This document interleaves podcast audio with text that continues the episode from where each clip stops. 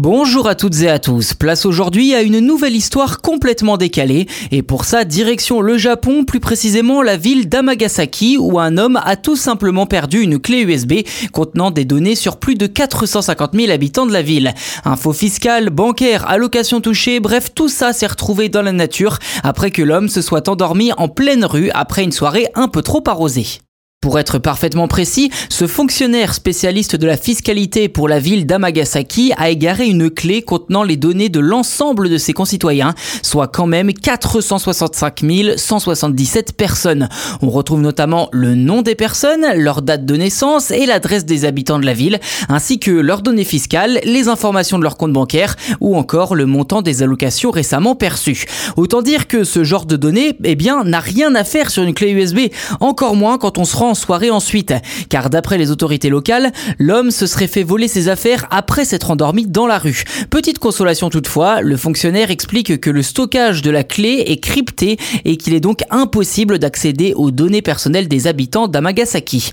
Une version qui tend à se confirmer puisqu'à ce jour, les autorités locales affirment n'avoir détecté aucune fuite et affirment également qu'une enquête a été ouverte pour essayer de retrouver la clé. Cette bourde a quand même forcé le maire de la ville à présenter ses excuses aux habitants, condamnant le comportement irresponsable de son administré à l'origine de cette galère dans laquelle se retrouve la mairie.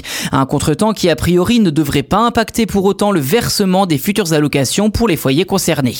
Quoi qu'il en soit, cette affaire met une nouvelle fois en lumière plusieurs soucis au Japon. Tout d'abord, un risque qui concerne tout le monde, le risque humain dans les fuites de données, puisqu'au moins 80% des fuites sont causées par une personne, soit de manière volontaire, soit comme dans cette histoire, par inattention ou irresponsabilité.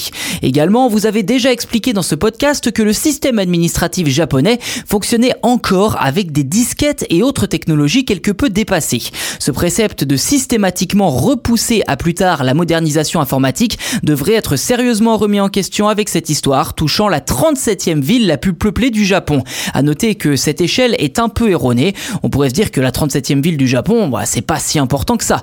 Eh bien, en comparaison, elle est quasiment aussi peuplée que notre quatrième ville française, Toulouse, et c'est plus de 490 000 habitants. Voilà pour ce nouvel épisode. Si vous l'avez apprécié, faites-le nous savoir en commentaire. D'ailleurs, si vous ne l'avez pas apprécié non plus, dites-nous pourquoi en commentaire. N'hésitez pas non plus à vous abonner au podcast si ce n'est pas déjà fait sur votre plateforme d'écoute préférée. Nous, ça nous aide vraiment à savoir eh bien, qui nous suit et ce que vous souhaitez tout simplement euh, entendre hein, en termes d'actualité. Parce que la technologie, c'est très vaste, on peut couvrir tout un champ. Mais évidemment, il y a forcément des sujets qui vous intéressent un peu plus que les autres, même si notre mission, bien entendu, est de parler de tout. Mais quand même, ça nous aide pour le développement du podcast. En plus de ça, s'abonner, eh bien c'est gratuit et ça vous permet de télécharger automatiquement eh bien l'épisode dans votre liste de lecture sur votre plateforme d'écoute préférée.